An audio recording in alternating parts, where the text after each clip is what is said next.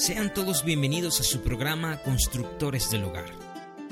Constructores del Hogar es un programa con fundamento bíblico, con un enfoque espiritual y dirigido a las familias de nuestra sociedad. Esto es una producción nacional independiente bajo el número 31290. Bienvenidos, apreciados oyentes, a nuestro programa Constructores del Hogar.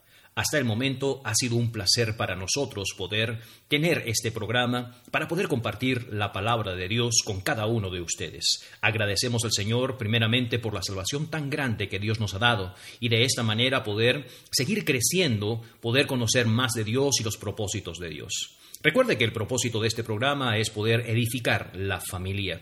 Y hay muchos temas que podemos tocar en relación a esto. La palabra de Dios en el Salmo 127 dice, si Jehová no edificare la casa, en vano trabajan los que la edifican. Y es por esa razón que el Señor tiene que edificar nuestras vidas y edificar nuestras familias. ¿Por qué no usted y yo le permitimos al Señor, por medio de estas enseñanzas, que el Señor pueda mostrarnos cuál es la voluntad de Dios para nuestras vidas? La voluntad de Dios para la vida de nuestras esposas, voluntad de Dios para la vida de nuestros hijos y también de los esposos. En esta oportunidad Estaremos compartiendo por medio de la palabra de Dios un tema de mucha importancia que va a edificar las familias, va a edificar las relaciones en nuestros hogares y tiene que ver con el tema bajo el control. Durante esta semana o estos estudios estaremos hablando justamente acerca de esto, acerca de cómo mantener nuestra vida bajo control. Sabe que estamos propensos por las circunstancias en las cuales estamos viviendo en este momento, somos propensos a poder perder el control. Lamentablemente nacimos de esa manera por el pecado. No tenemos el control muchas veces de lo que está a nuestro alrededor por medio de las circunstancias. No tenemos el control quizás de las cosas que van a suceder en nuestras familias y perdemos nosotros mismos el control. Es allí donde vienen los grandes problemas y los grandes conflictos que tenemos en las relaciones personales, familiares, matrimoniales. Una de las cosas por las cuales debemos de estar prestando mucha atención en la relación a la palabra de Dios en su enseñanza es que Dios nos quiere dar un espíritu de dominio propio en nuestras vidas. Que eso tiene que ver con una mente sana, una mente que está dispuesta a tener buenas cosas, una mente justa, pero también de poder abstenerse de las cosas que están sucediendo a nuestro alrededor. Del enojo, la ira, quizás la maledicencia, y para todas esas cosas y las circunstancias que están a nuestro alrededor debemos de tener dominio propio. En esta oportunidad vamos a tocar un tema de mucha importancia. Creo que para usted y para mí es de mucha importancia porque tiene que ver bajo el dominio propio, es decir, una vida bajo control. Eh, me gustaría hacerles una pregunta antes de poder seguir adelante como medio de introducción en cuanto al dominio propio o un dominio bajo control en nuestras vidas. ¿Alguna vez ha perdido el control de sí mismo? Quizás usted allí sentado dice, bueno, yo soy una persona tranquila, serena y nunca he perdido realmente el dominio de mí mismo. Eh, siempre he tenido muy cauteloso. Porque a veces nos imaginamos, hermanos, de perder el dominio en una escena como esta, la cual voy a describir una persona totalmente airada, enojada y que está arrojando todo lo que está a su alrededor, vasos, cubiertos, ollas, eh, estantes, y, está comenzando a hablar de una manera muy grotesca, obscena, y es allí donde nos imaginamos el perder el control. Ahora, si usted y yo eh, vemos el perder el control, por medio de esta descripción, usted podrá, podrá decir claramente, como yo, bueno, nunca he perdido el control. Entonces déjeme hacer, hacerle otra pregunta en relación a este, a este eh, perder el control. ¿Alguna vez se ha enojado por una cosa tan tonta o una cosa tan insignificante? Otra pregunta. ¿Alguna vez ha reaccionado de una manera inadecuada? Otra pregunta. ¿Ha comido algo que no debería de comer? ¿Ha visto algo que no debería de ver? ¿Ha codiciado algo que no es suyo? Si la respuesta a estas preguntas es sí, lamentablemente tengo que decirle que usted ha perdido el control. No tenemos que llegarnos hasta un extremo para poder decir claramente que hemos perdido el control. En las cosas cotidianas, en nuestros deseos, en nuestras reacciones, allí es donde muchas veces perdemos el control. Y es lo que quiero hablar hoy día acerca de cómo poder tener una vida bajo control. Cómo poder nosotros controlar nuestras emociones, cómo poder controlar nuestros pensamientos, cómo poder controlar nuestras reacciones. ¿Y sabe una cosa? Quizás usted puede decir allí donde está, pastor, pero yo creo que este problema tienen las personas que tienen un temperamento colérico. Bueno, permítame compartir algo de testimonio personal con usted. Yo tengo un temperamento colérico y para serte honesto, para mí fue muy complicado, muy difícil tener una vida bajo control unas reacciones bajo control. Como usted sabe, eh, el temperamento colérico es un temperamento que reacciona inmediatamente. Es como un fósforo. Usted simplemente alguna, algún roce, inmediatamente se prende. Básicamente así era mi vida. Bueno, así es mi vida colérico y no podemos cambiar nuestros temperamentos. He tenido muchas reuniones y he tenido muchas este, reuniones de familia, consejería, y muchas veces las personas a veces piensan que con la oración se puede cambiar un temperamento. Pero déjeme decirle, lamentablemente, nuestro temperamento nunca va a cambiar. Es de la manera en la cual Dios nos ha creado nuestros temperamentos. Ahora, ¿se pueden balancear nuestros temperamentos? ¿Se pueden equilibrar nuestros, nuestros temperamentos? Claro que sí. Es allí donde tenemos la ayuda de la palabra de Dios, del Espíritu Santo de Dios, y Dios quiere equilibrar. Cada temperamento tiene algo positivo y algo negativo, una fortaleza y una debilidad. Por ejemplo, coloquemos nuevamente el ejemplo del temperamento colérico. El temperamento colérico es un temperamento que él quiere hacerlo absolutamente todo y toma decisiones rápidas. Cuando hay circunstancias difíciles y hay que tomar una decisión, el colérico va a tomar una decisión rápida, concreta. En cambio, el flemático le va a demorar a tomar decisiones, va a pensarlo, va a meditarlo, y usted podrá decir, bueno, eh, esas son sus fortalezas. Claro que sí, son sus fortalezas, tanto del hombre que es colérico como el flemático. El flemático va a pensar bien a tomar una decisión y cuando la tome correctamente, muy probable que lo hará de una manera correcta. El colérico va a tomar una decisión, pero muchas veces no pensando, simplemente guiándose por medio de sus emociones. Ahora, estos son fortalezas, pero también tienen debilidades. Es allí donde entra la palabra de Dios. Es allí donde interviene Dios. Y lo vemos de una manera muy gráfica en la vida de los discípulos del Señor Jesucristo. Jesucristo comenzó a trabajar en la vida de ellos, fortaleciendo. Por ejemplo, tenemos a un discípulo que es conocido como el discípulo del amor, ¿verdad? Juan, amor, amor, amor. La primera carta de epístola de Juan encontramos un hombre de amor. Pero para serles honestos, no era tanto de amor. En una oportunidad encontramos en el Nuevo Testamento que el Señor Jesucristo y sus discípulos iban a ingresar, hermanos, a Samaria. Y recordemos que Samaria era un pueblo mestizo entre judío y gentil, es decir, un judío que no era, que era mezclado con otro, es así el samaritano. Y es allí, hermanos, donde los samaritanos no dejaron ingresar, hermanos, a Jesucristo ni a sus discípulos. Adivina qué, el discípulo de amor en ese momento dijo, Señor, con su hermano, ¿quieres que oremos al cielo y que descienda fuego del cielo y consuma a estos samaritanos? La pregunta es, ¿dónde estaba el amor de esta persona o de este discípulo? Lamentablemente, este discípulo no tenía esta este equilibrio en su vida. Pedro, un hombre muy impaciente, colérico, que no tenía realmente paciencia con los demás, posteriormente en la carta, la epístola de Pedro, comienza a decir, yo también anciano, apacentemos a la grey de Dios, cuidemos de ella como no con fuerza ni poder. Ahora la pregunta es, ¿qué pasó en la vida de ellos? Bueno, algo extraordinario pasó en la vida de ellos. Y lo que pasó en la vida de ellos fue que Dios vino y comenzó a equilibrar su temperamento. Tuvieron control de su temperamento.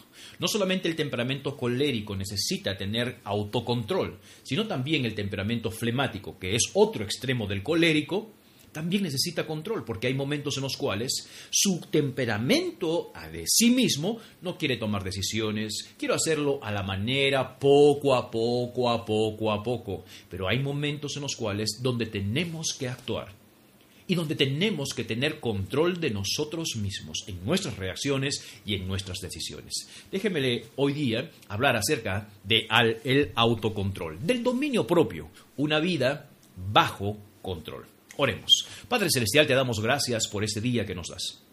Ayúdanos en esta oportunidad, Señor, a poder estudiar tu palabra y que tu Santo Espíritu sea el Maestro en nuestras vidas, Señor. Porque podemos escuchar la palabra de un hombre, pero lamentablemente no hará, Señor, una reacción en la vida de cada uno de nosotros. Pero al escuchar tu palabra, Señor, y tu Santo Espíritu, tratando con nosotros en nuestra manera de pensar, nuestra manera de actuar y teniendo un corazón disponible para escuchar tu palabra, tú podrás actuar en nuestras vidas. Señor, necesitamos con urgencia este control en nuestras vidas. Vivimos en un mundo tan incierto, en un mundo cambiante, Señor, donde somos propensos a perder el control por las circunstancias, por la sociedad, por nuestro temperamento, pero es allí donde tú entras, Señor, para darnos autocontrol en nuestras vidas y no perdernos. Te pedimos y dejamos este servicio, Señor, en tus manos. Enséñanos y trata con nosotros. En el nombre de Cristo Jesús pedimos las cosas. Amén. Abra su Biblia, por favor, a la segunda epístola de Pedro, capítulo 1, por favor. Segunda epístola de Pedro, capítulo 1 en nuestras Biblias. Vamos a dar lectura del verso 3 al verso 9. Segunda epístola de Pedro, por favor, capítulo 1, del verso 3 al verso 9. Déjame, déjeme leerlo para ver qué es lo que nos menciona, qué es lo que nos enseña la palabra de Dios en relación al dominio propio o al autocontrol. Una vida bajo control. Capítulo 1, por favor, de segunda epístola de Pedro, del verso 3 en adelante, por favor, dice la palabra de Dios de lo siguiente. Como todas las cosas que pertenecen a la vida y a la piedad, nos ha sido dada por su divino poder, mediante el conocimiento de aquel que nos llamó por su gloria y excelencia, por medio de las cuales nos ha dado preciosas y grandísimas promesas para que por ella llegáis a ser participantes de la naturaleza divina, habiendo huido de la corrupción que hay en este mundo a causa de la concupiscencia. Paremos un momentito allí y déjeme presentar unas cuantas frases que encontramos aquí en la palabra de Dios, donde resalta las promesas de Dios. Dios quiere darnos una naturaleza, ser partícipes de la naturaleza de Dios. Esto significa de ser partícipes, es decir, que podamos comportarnos, que podamos ser como Cristo Jesús. Y es el gran desafío del cristiano, poder pensar como Cristo Jesús, como poder actuar como Cristo Jesús y poder reaccionar como Cristo Jesús. Y de esta manera ser participantes. Y es lo que Dios quiere, ser participantes de las cosas de Dios, de las cosas celestiales. Pero para esto necesitamos tener a Cristo en nuestro corazón. Veamos por favor versículo 5. ¿Cómo podemos tener estas grandísimas promesas y naturaleza y llegar a ser como Cristo Jesús? Versículo 5 por favor dice, vosotros también poniendo toda diligencia, dice la palabra de Dios. Por esto mismo, añadid a vuestra fe virtud. Y la palabra virtud tiene que ver con valor.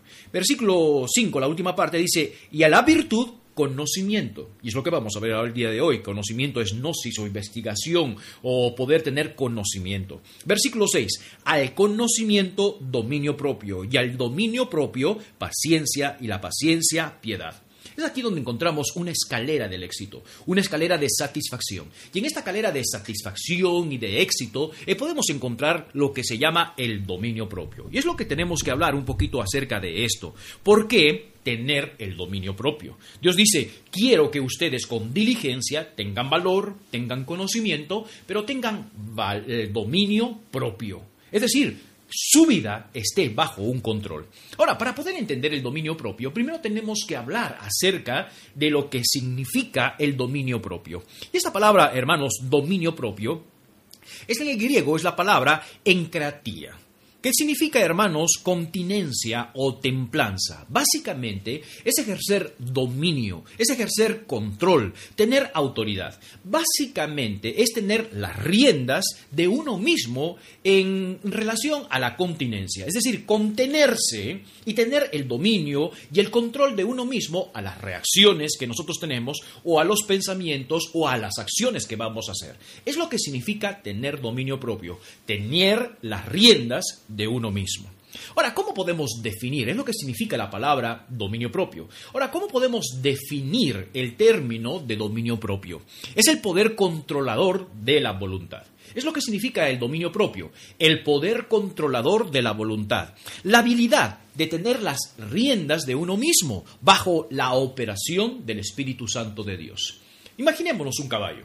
Un caballo con mucha potencia, un caballo que tiene mucha fuerza, hermanos, es controlado, hermanos, obviamente por el freno, es la pieza de metal que está en su boca, y las riendas. Y es justamente eso, cuando usted tiene las riendas de ese caballo, usted puede controlar a ese caballo. Ese caballo tratará de correr cuando él quiere, pero por medio de las riendas, hermanos, y de la persona que está dirigiendo las riendas, ese caballo puede ser controlado. Y es la misma idea o alusión que encontramos acá de poder tener control. Y lamentablemente nosotros no tenemos el control. Y ahorita vamos a llegar a este punto acerca de por qué no tenemos el control de nuestras vidas o nuestras reacciones o deseos. Y aquí es donde nos muestra la importancia del control, tomar las riendas, pero nosotros no tomar las riendas, sino que Dios, por medio de su Santo Espíritu, pueda tomar las riendas. También podemos definir, hermanos, que el autocontrol es pasar, es pensar, perdón, antes de actuar. Es pensar antes de actuar y reaccionar considerando los resultados. Esto es otra de las maneras que podemos definir en relación al autocontrol. ¿Ok? Ahora, veamos cuál es la razón. ¿Por qué nosotros decimos que debemos de tener el autocontrol? Las preguntas al comienzo dijimos que si usted tiene, eh, ha reaccionado de una manera, eh, llamémosles de una manera tonta a veces, hemos pensado y no hemos podido gobernar nuestras vidas, necesitamos el autocontrol. Ahora, ¿cuál es la razón? Podemos mostrar claramente que a veces no podemos controlar nuestras reacciones. No podemos controlar nuestras actitudes, no podemos controlar aún nuestros deseos. No podemos controlar ni siquiera nuestros pensamientos. Pero esto no es un problema de usted y de ahora, de mí y de lo que está sucediendo alrededor de lo que está pasando hoy en día. En ninguna manera. Esto tiene que ver ya hace mucho tiempo atrás. Es decir, cuando Dios creó a Adán y a Eva y ellos cometieron pecado, allí cambió absolutamente y es allí donde perdimos el control. Perdimos el control de nosotros, perdimos el control de la naturaleza, perdimos el control de poder gobernar, sojuzgar este, a los animales y toda la creación. Hoy en día hemos perdido el control absolutamente de todo. Pero ¿cuál es la razón que hemos perdido el control de todo esto? Acompáñame por favor a la, a la epístola a los Efesios. Efesios capítulo 2 en nuestras Biblias, por favor. Efesios capítulo 2, verso 2 y verso 3. Aquí nos describe una manera muy excelente de la razón por las cuales nosotros perdemos el control de nuestras actitudes, de nuestras acciones y también de nuestras reacciones. Efesios capítulo 2, por favor, verso 2 y verso 3. Mira lo que dice la palabra de Dios. En los cuales anduvisteis en otro tiempo, y presta mucha atención, dice, siguiendo la corriente de este mundo, conforme al príncipe de la potestad del aire Acá nos muestra este versículo, hermanos, que una de las razones por las cuales hemos perdido el control de nosotros mismos es porque hemos sido, hermanos, o estamos conforme al deseo de este príncipe del aire. ¿Y quién es este príncipe del aire? Lamentablemente es Satanás. Satanás está controlando todo lo que está sucediendo de maldad en este mundo. Pero no solamente está manejando y controlando los deseos, la forma de este mundo de maldad, sino también aquellas personas que no son hijos de Dios, aquellas personas que no son eh, hechos eh, eh, hijos de Dios, Satanás está controlándolos. Ahora usted me dirá, pero todos somos hijos de Dios. Lamentablemente no todos somos hijos de Dios. Ahora, si es verdad, todos somos criaturas de Dios, pero hijos de Dios no son todos. Todos somos una creación de Dios. Es lo que significa la palabra criatura. Pero un hijo de Dios es aquella persona que ha decidido tomar una elección. ¿De qué? De poner su fe en Cristo Jesús, de poder colocar su confianza, de poder colocar su fe en Cristo Jesús. Pero ¿cómo hacemos esto? Cuando reconocemos que lo necesitamos. ¿Y por qué reconocemos que lo necesitamos? Porque hemos pecado. Y el pecado que hemos cometido y que siempre lo hemos cometido nos ha alejado, nos ha destituido de la gloria de Dios. Por esa razón, el mismo Padre Celestial envió a su Hijo unigénito. ¿Para qué? Para que usted y yo pudiéramos tener una buena relación, una relación de padre a hijo, hermanos, con relación a Dios. Es allí donde somos hijos de Dios. Y le decimos, Señor, sálvanos. Señor, perdona mis pecados. Reconozco que soy un pecador y te pido que tú entres en mi vida y tú seas el Señor de mi vida y también el Salvador de mi vida. Pero anteriormente a hacer esta decisión y esta oración, ¿qué pasó con nosotros? Estábamos controlados, estábamos conforme al príncipe de la potestad de este mundo que es Satanás. Volvamos a Efesios capítulo 2, verso 2, nuevamente lo leemos, en los cuales anduvimos en otro tiempo, siguiendo la corriente de este mundo conforme al príncipe de la potestad del aire, el espíritu que ahora opera en los hijos de desobediencia. Y esta expresión de hijos de desobediencia, hermanos, habla de un hijo que voluntariamente quiere desobedecer. En la Biblia encontramos cuatro tipos de hijos. Uno, hijos de ira. ¿Cuándo somos hijos de ira? Bueno, cuando nacemos en pecado, ya somos considerados hijos de ira. ¿Ok? Porque hemos nacido en pecado. En relación con Dios. Segundo, hijos de desobediencia. Y es la expresión que tenemos por acá. Cuando voluntariamente hemos decidido, hermanos, eh, amigo, hemos decidido eh, este, eh, pecar. ¿Ok? Tercero, tenemos los hijos del diablo. El Señor Jesucristo dio esta expresión, vosotros sois de vuestro padre el diablo, básicamente hijos del diablo. ¿Cuándo llegamos a ser un hijo del diablo? Cuando comenzamos a rechazar el mensaje de perdón y el mensaje de salvación de Cristo Jesús. Rechazamos el sacrificio de Cristo Jesús, ahí somos hijos del diablo. Y por último, son los que son los hijos de Dios, los que han recibido a Cristo como Señor y Salvador personal, su perdón y su salvación. Entonces veamos nuevamente Efesios capítulo 2, en los cuales anduvimos en otro tiempo, siguiendo la corriente de este mundo, conforme al príncipe de la potestad del aire, que los controlaba.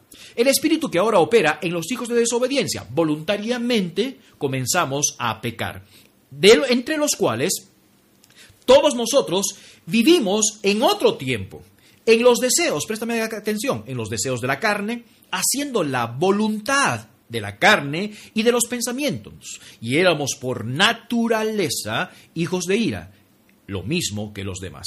Acá nos muestra este versículo que nosotros no podíamos tener control de nosotros mismos. ¿Por qué? Porque Satanás estaba controlando a sus hijos, a los hijos de desobediencia, a los hijos de ira. Pero no solamente esto, sino que estábamos siguiendo la voluntad de nuestra carne y los pensamientos de, de nosotros mismos. Y seguíamos en esta corriente. Ahora, cuando se menciona acá la palabra carne, la voluntad de la carne, los pensamientos de la carne, hermanos, ¿de qué está hablando? Está hablando acerca de la naturaleza humana. No está hablando de la carne física, sino de la naturaleza humana, de sus debilidades, de que somos vulnerables al pecado y nos inclinamos más a las cosas que no agradan a Dios, al pecado, que las cosas que agradan a Dios. Por esa razón, que no tenemos dominio de nosotros mismos, nosotros nos comenzamos a desviar de Dios. Y lamentablemente al desviarnos de Dios, lo que nos hace es que somos esclavos. ¿De qué? De nuestros deseos, esclavos de los vicios, esclavos de todo lo que está alrededor. Y por esa razón no tenemos control. Ahora, pero gracias a Dios, escúcheme bien, gracias a Dios, que Él nos puede salvar y nos puede dar el control de nuestras vidas. ¿Cómo es eso? ¿Cómo es eso que Dios puede dar nuevamente el control de nuestras vidas? Acompáñame por favor al libro de Gálatas, capítulo 3 en nuestras Biblias. Libro de Gálatas, capítulo 3 en nuestras Biblias y vamos a dar lectura por favor del verso 13. Gálatas, capítulo 3, verso 13. Recuerda, no tenemos el control. ¿Por qué no tenemos el control? Porque básicamente estamos en pecado. Éramos hijos de ira, por naturaleza, y también hijos de desobediencia. Voluntariamente quisimos seguir nuestros deseos, seguir a lo que Satanás estaba diciendo, y es por eso que tenemos un mundo lleno de maldad. Un mundo, hermanos, donde las personas están malogrando su vida, la vida de sus familias. ¿Por qué razón? Porque no tienen control de sí mismos. Los vicios han tomado control de eso. El rencor han tomado control de eso. El enojo, la ira han tomado control de ello. Y sus reacciones y sus acciones, hermanos, tienen que ver con eso. Son esclavos. Y Dios quiere darnos libertad. Veamos a Gálatas, capítulo 3, verso 13. Dice la palabra de Dios, Cristo nos redimió. Y subraya esa palabra, por favor, Cristo nos redimió. Dice, de la maldición de la ley, hecho por nosotros maldición, porque escrito está, maldito todo el que es colgado en un madero. Dice que Cristo nos redimió. ¿Qué significa esta palabra redimir? Bueno, esta palabra redimir es exagorazo en el griego. ¿Qué tiene que ver con comprar afuera? Lo que estás utilizando esta palabra, se utilizaba esta palabra cuando alguien iba al mercado de esclavos, hermanos, y alguien miraba, hermanos, cómo vendían a estos esclavos y lo compraba a este esclavo, compraba allá afuera, en el mercado de los esclavos. Lo compraba, pero no lo compraba para que trabaje para él, lo compraba para que sea libre. ¿Se ha dado cuenta? Y es lo que pasa. Cuando vivimos en este mundo y en este mundo de maldad controlado por Satanás, controlado, hermanos, por los vicios, controlado por todo lo que está a nuestro alrededor, présteme atención, hermanos, nos hacemos esclavos de nuestros deseos. Nos hacemos esclavos, hermanos, de nuestras reacciones y hemos perdido el control. Es allí donde entra el Señor Jesucristo. Dios mismo enviando a su Hijo Jesucristo para que nos vaya a comprar con su preciosa sangre y no solamente para que trabajemos como esclavos por Él, sino para dejarnos libre y nosotros poder tener nuevamente el control de lo que Dios siempre ha preparado. Es la imagen que vemos en el libro de Génesis. Dios creó un hombre con voluntad e intelecto propio, hermanos. Hagamos al hombre a nuestra imagen y semejanza. Y no tiene que ver con lo físico, tiene que ver con lo intelectual, con la voluntad, con el deseo de poder tomar sus propias decisiones. Pero lamentablemente el hombre, por medio del pecado, de la desobediencia, dejó todo el descontrol de lo que Dios había tomado. ¿Sabe una cosa? Hemos roto relaciones personales, familiares. Nosotros tenemos un combate dentro de nosotros mismos. Y la razón es porque hemos perdido el control. Pero Dios quiere darnos nuevamente ese control. Para esto, la pregunta que tenemos que hacernos, entonces, ¿cómo tomo el control de mi vida? Y en primer lugar, tenemos que tomar el control de nuestra vida cuando Dios nos libere de todo aquello que nos ha hecho esclavos hoy día puede tomar esa decisión de ser un hijo de Dios. Y Dios quiere darle libertad.